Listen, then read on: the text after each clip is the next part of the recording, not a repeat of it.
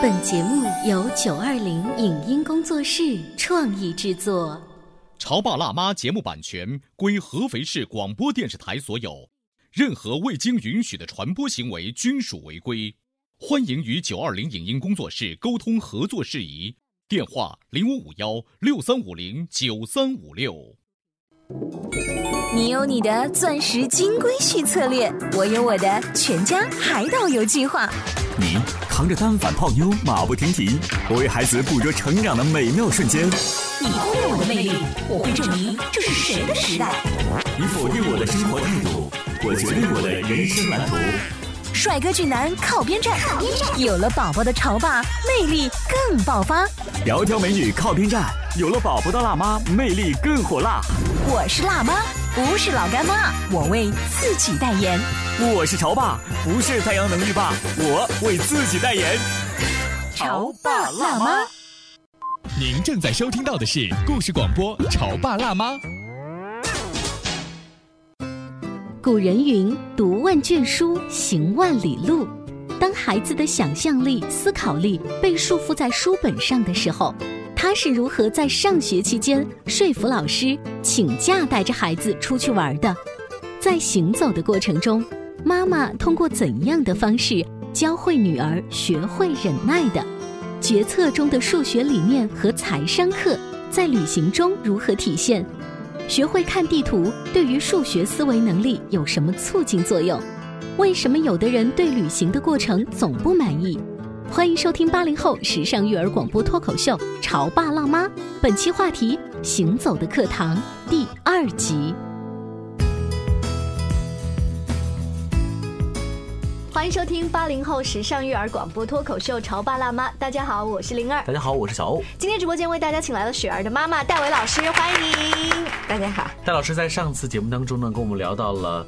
这个旅行的意义有很多种，但更重要的是，有一些旅行是不得不的，有一些是我刻意设计的。不管是不得不的还是刻意设计，你总是能够收获远远大于你之前设想的那种意义，对不对？嗯。那如果说宝宝在比较小的情况下呢，我们可以随意的请假，幼儿园阶段比较好请假。到了上学阶段呢，大多数家长会利用寒暑假的时间。可是发现，呃，雪儿她比较容易在星期四、星期五这样一个档口，那不还是这个神奇的妈妈 的这个设计吗？就是错峰旅行哈。你知道请假完了之后呢？如果我们偶尔发两条朋友圈跟微博，最多的大家的询问就是雪儿不上课吗？嗯，那是是是，对我我的朋友圈经常会有这样被这样问。对，然后你怎么回答呢？哎，是这样子的，就是。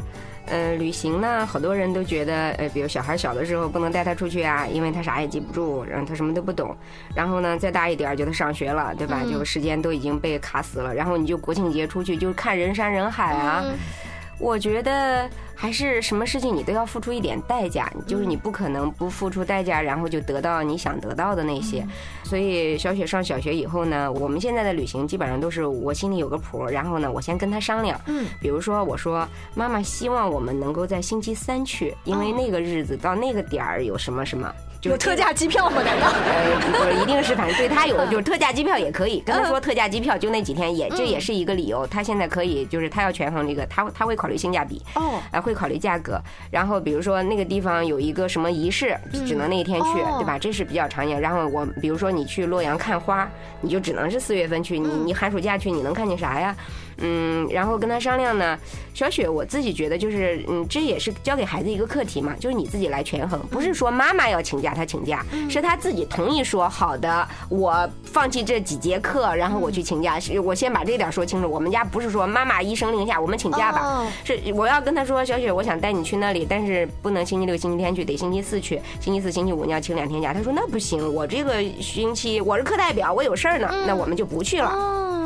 可是这是孩子的权衡啊，对问题更重要的，有的时候决定权并不在孩子身上。所以我们家呢，实际上有这样一个就是倾向啊，没到很严重的地步，就是我倾向于呢，就是一节课、两节课缺了呢，也不太要紧。所以你是怎么给老师洗脑的呢？我跟老师汇报我们的成果。我所谓的成果是指的是成成绩吗？呃，不是，不是，就是我们在旅行当中有收获。就是我是一个注意教育的妈妈，我和老师是合作关系。你在学校里教学校里的那些事儿，我在家或者是我带他去旅行当中去教学校里。里不教的事儿，我会跟老师去沟通。你觉得老师听了这话以后，他是开心的还是不开心的？对，我们也是换位思考一下，你到底在外面教了一些什么我在学校不教的事儿呢？你有的时候会挑战我老师权威哦。我举个例子啊，就是呃，小雪上小学了嘛，一年级，然后我们有一天，我真的是得到了两张不要钱的机票哦，嗯，但是日期呢是可以随意定的，嗯，然后我就考虑了半天，然后我们又决定星期四、星期五去普陀山。嗯，我的想法是，第一个是错峰，因为对吧？旅行热点地区的话，周末人都很多，它的体验度会降低。对对，就是我就没有办法按照我的计划我们去走行程。然后再有一个呢，是我觉得一次旅行回来的话，也给孩子休息一下嘛。那么星期六、星期天就星期天他在家可以休息一天，还有完成作业，好好的这样星期对不影响下个星期。然后嗯，我我就依然设计了课题啊，然后我们就去旅行了。我跟老师也很客气的请假，我跟他说了我们要去哪里，就我从来不骗老师说你不会生病了，我们不去了。对对对，不会那个不会的，我就说我要带他去哪里旅行。呃，我想请两天假，基本上老师。呃，我觉得就是首先是老师从职业态度的角度来说，会说，既然家长已经有明确的自己的安排，嗯，而且很坦诚的对老师，我个人觉得啊，嗯，老师应该也也还是最起码他是接受的啊，嗯，然后我们就去了。小雪的班主任老师呢是他的数学老师。所以我后来跟老师汇报了一下呢，还觉得我们走在路上呢，我们上数学课了。哦，我说就首先是所有的旅行，孩子都要接受的一个课，就不断的接受的一个课，实际上就是忍耐。嗯，就比如说你航班延误了，你你只有等嘛。嗯，等的过程你就是忍耐，对吧？嗯。然后比如说你饿了没有饭，嗯，那不就忍吗？好吧，我知道了，忍耐这个课。确实不是在学校里头能够教的，我们不需要等老师怎么老不来上课呀？对呀。所以，呃，从这个角度来讲的话，雪儿妈妈就会一定会给老师带去。我其实实际上也是在给孩子带去确实课堂上不教的内容。对孩子，比如说专注力增加了，然后他忍耐力增加了，其实对于他在学校的表现，嗯，一定是有益处的，对吧？你教孩子忍，你肯定不是说孩子啊，我告诉你，旅行的第一课就是要忍，你是这么跟他说？当然不是。就比如说我们去普陀那一次啊。因为旅行是有内容的嘛，就是你一方面要按照行程走，比如说我们要从这个点到移动到那个点，我们要到那个酒店去，我们要什么？这中间每每两个点之间都有很长的距离，你有的时候你就要走路，对吧？就是你要拎行李，就是其实还是有很多挑战的。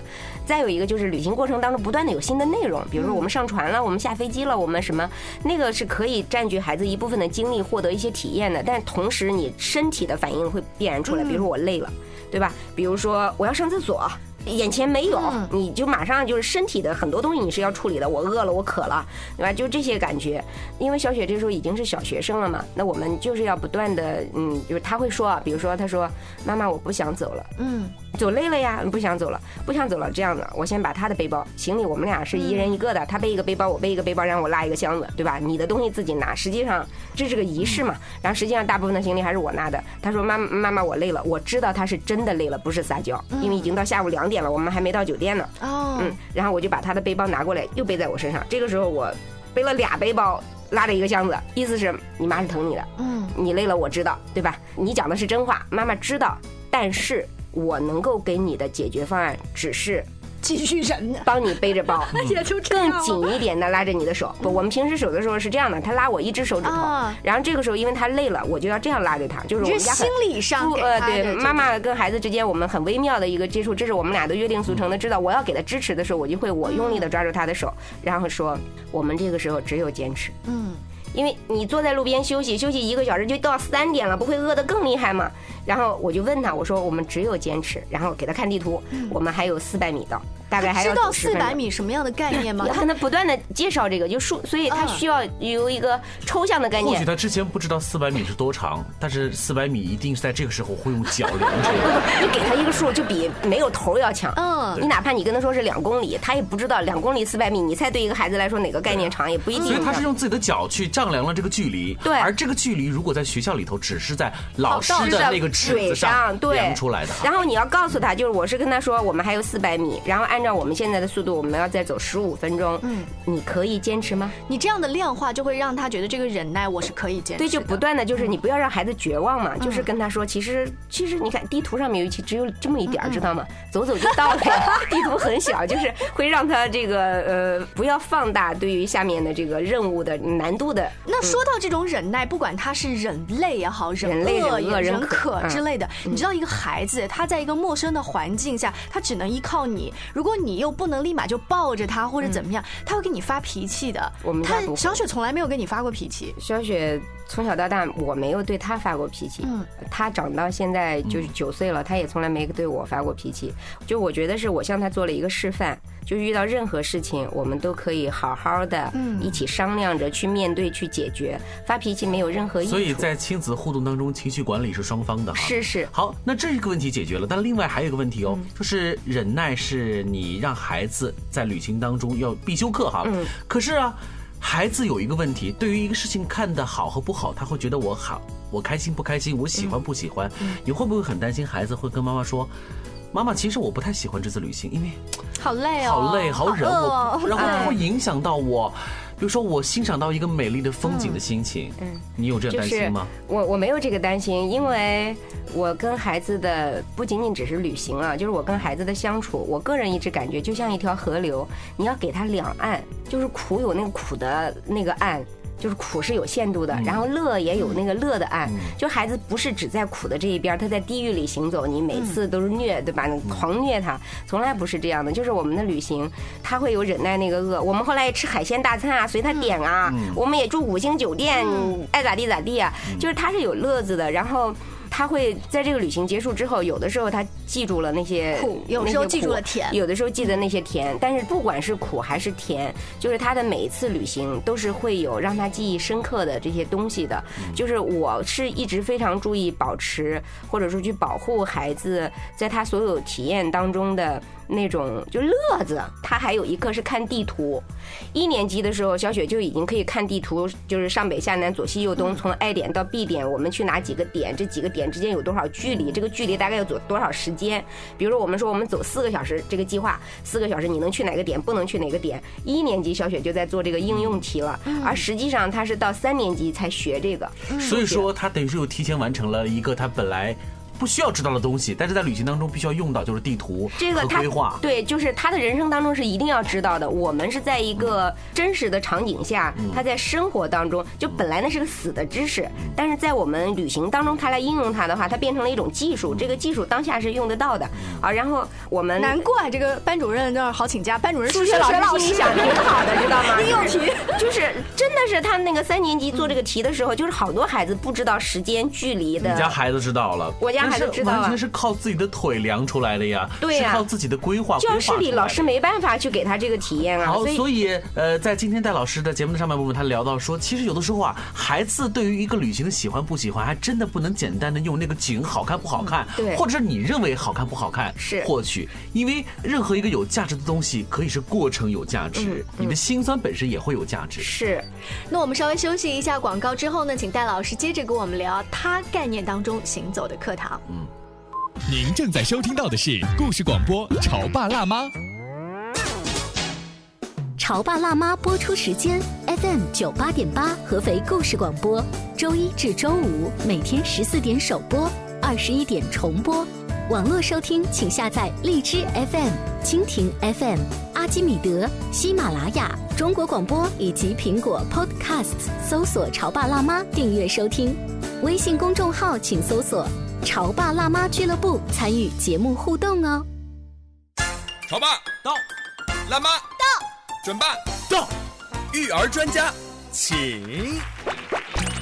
中国内地首档八零后时尚育儿广播脱口秀，陪你一起吐槽养育熊孩子的酸甜苦辣，陪你一起追忆自己曾经的小世界。潮爸辣妈。本节目嘉宾观点不代表本台立场，特此声明。古人云：“读万卷书，行万里路。”当孩子的想象力、思考力被束缚在书本上的时候，他是如何在上学期间说服老师请假带着孩子出去玩的？在行走的过程中。妈妈通过怎样的方式教会女儿学会忍耐的？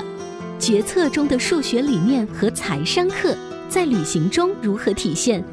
学会看地图对于数学思维能力有什么促进作用？为什么有的人对旅行的过程总不满意？欢迎收听八零后时尚育儿广播脱口秀《潮爸辣妈》，本期话题：行走的课堂第二集。来带着小孩出去旅行是苦是累，这个东西就好像是穿在自己脚上的鞋，冷暖自知。你的孩子在旅行当中收获了多少，他自己知道。或者若干年后，他忽然跟你回忆起爸爸妈妈，我还记得什么什么，你会让你觉得特别温暖。在上半段的时候，小欧反问了戴老师一个问题，说会不会因为你虐孩子虐得太厉害，他会说这趟行程一点都不好玩。我要跟小欧和戴老师说一个例子，是我有一次带孩子出去玩的时候，我也是按照。网络上的行程攻略，没有想到这些攻略做的很不靠谱。就是大家觉得那个是排行榜可能前五名的地方，但是我们到那儿一看，其实很糟糕，已经经营不善。孩子也会觉得这是什么啊，一点都不好玩，而且已经到了吃饭的点。我们大概就是在极度疲惫的情况下，要在一个没落的商业街里面，从头走到尾，找不到一家合适的吃饭的地方。大概走到最后的巷子口了，找到一家。平均价格十块钱到十五块钱的牛肉面馆。我们坐进去，孩子吃一碗热腾的牛肉面。他说：“妈妈，你太厉害了，找到一家这么好吃的牛肉面。”然后那一刻，我觉得什么都值了。其实，如果要是没有那个牛肉面的话，其实你可能会就完了。我的今天的这个心情，或者是孩子的心情，嗯，就会因为一个糟糕的计划而糟糕下去。对，但是这个不是我发现的，是他经过那么漫长糟糕的旅行之后，他发现这一碗十块钱的牛肉面很珍贵。所以有的时候，是不是我们再次就回想我们那个判断，就是有的时候我们实在是。太低估了孩子的适应能力，我们也太低估了孩子对于这个世界的感知。他有他自己的这个喜好。我我感觉啊，就是一方面是我们很难认清自己啊，也很难预计孩子。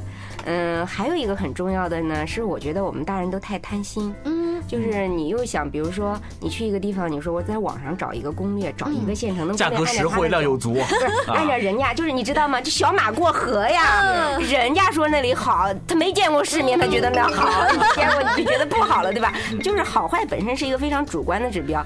然后你做攻略的时候，如果都按照别人的，或者就是照单全收接纳别人的，本身就是很大的风险。就我经常讲的，你的自我在哪里？你你要的东西和别人要的东西永远是不一样的。妈妈和女儿要的都不一样，你怎么可能和一个网上的陌生人要的一样呢？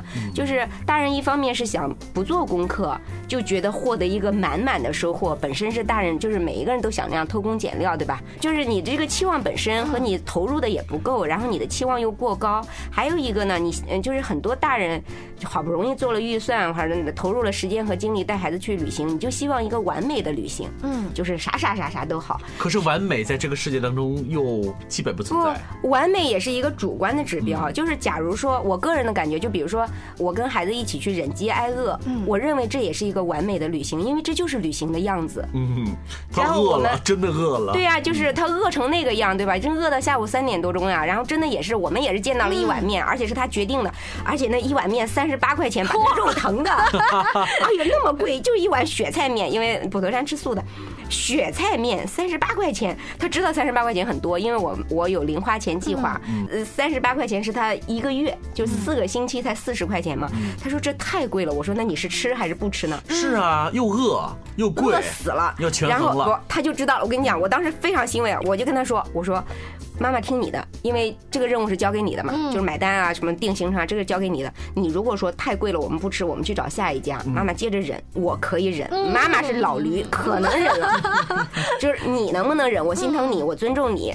然后呢，我觉得他当时做了非常正确的决定啊。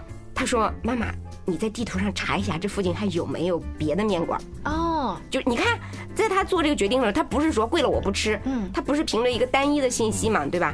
然后他也知道不能忍，然后我就大众点评查了一下子嘛，然后我说可能有一家还要走二十多分钟。哦，然后他又问了那个卖面的伯伯哦，说伯伯，你们家只有面，这个附近还要卖别的吃的的吗？嗯，那个伯伯说那边有个小卖部，就是你能买呃零食工业食品，对对对，就是袋装那个食品，他立刻就决定了，你给我们下面吧，然后但是我们娘俩吃一碗。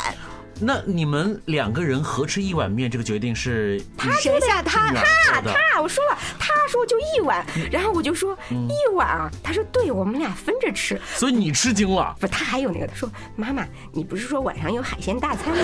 现在都三点半了，知道吗？就是点一下就行了嘛。结果就是我接受了呀，实际上就是他一碗，他吃了百分之八十，我吃了一碗啊。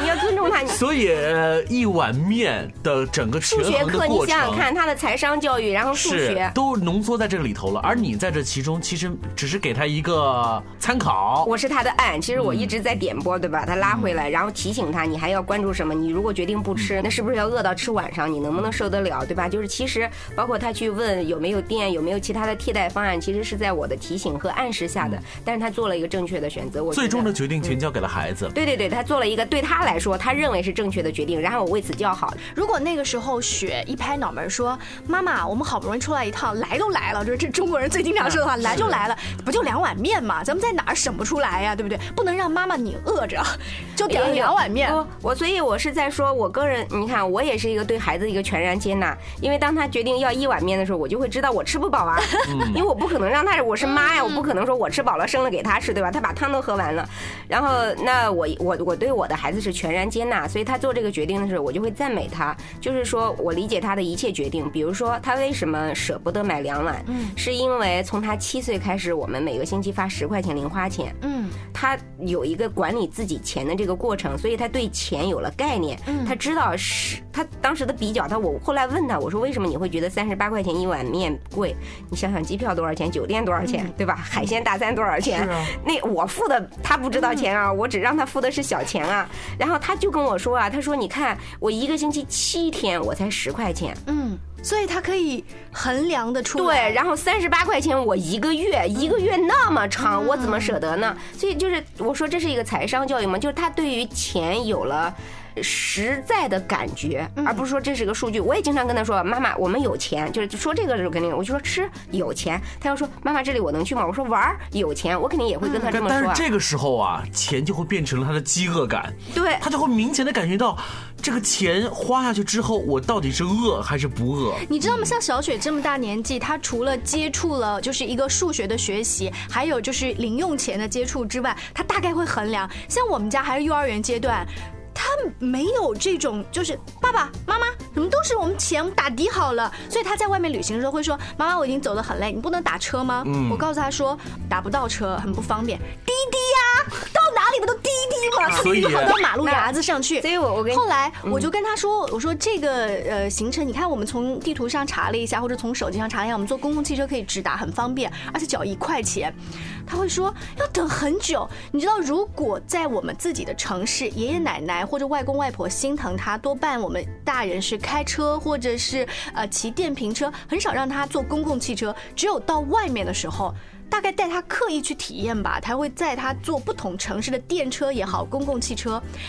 就是他会纳闷说，为什么我们在家里面不坐公共汽车，到外面要坐公共汽车？对啊，你为什么在他呃，如果上班族可能这样，就是我带小雪，比如在合肥，我们也是坐公交车，就打的公交车、专车，呃，不同的情况下都会有。就是我觉得大人也一样，就是比如说你花老公的钱，就比花自己的钱大，对吧？我们我们上大学的时候花爹娘的钱，其实花的不要太大方，然后一等到自己工作了，就是是吃馒头还是吃面包？那还是吃馒头吧，因为花的是自己的钱嘛。馒头便宜不是一样的吗？我给你举例子啊，小雪现在都上三年级了。我们前不久也是一次她自己决定的旅行，我们要去苏州。买票的时候我就说好，啊妈妈来买票了，我们 A A 制，你付你的钱，我付我的钱，是你想要的旅行，我是你的监护人，嗯，我我自己付费，但是你的旅行请你自己付费。他要买儿童票嘛，我带他旅行的时候，他都要求买一等座，这么贼啊！然后呢，这一次呢，我就问他，我说。没有商务座，只有一等座和二等座，买什么？他说多少钱？啊，我就把价格报了一遍，他立刻说二等座。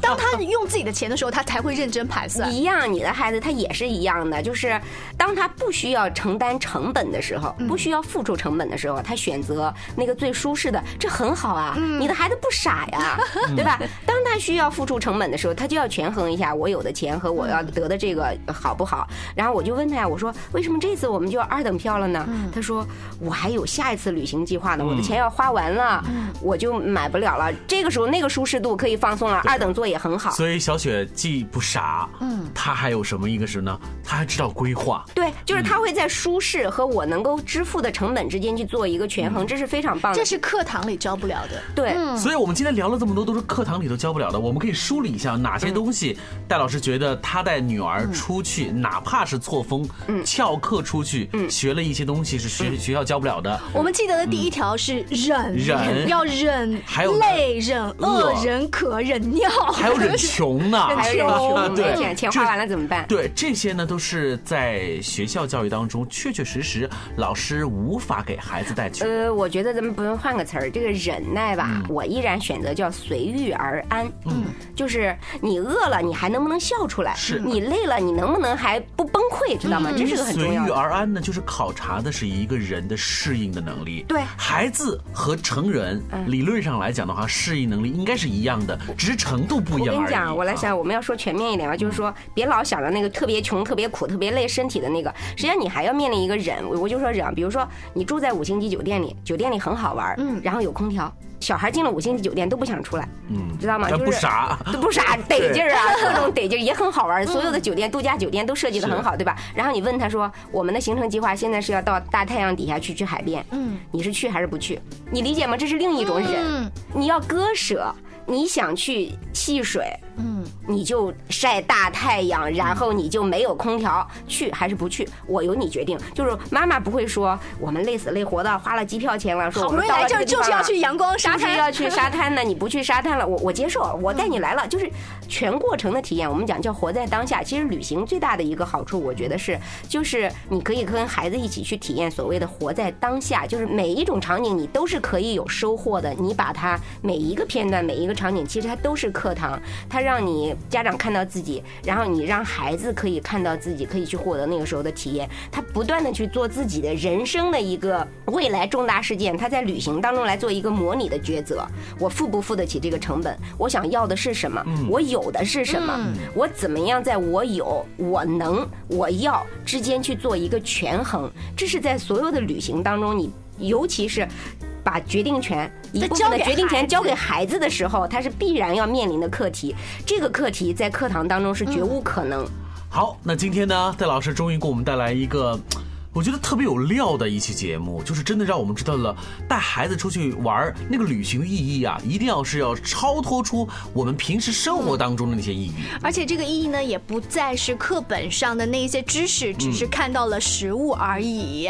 呃，也许有些朋友会说，那这样子的旅行方式一定不能跟旅行团。如果我们不跟旅行团的话，我们自己出去的话，会不会有很多的麻烦呢？我们要带着一种什么样的心情去前期规划、中间适应、事后分享、总结呢？我们请戴老师下一期节目做客的时候，再跟我们多多聊起。谢谢，再见。以上节目由九二零影音工作室创意制作，感谢您的收听。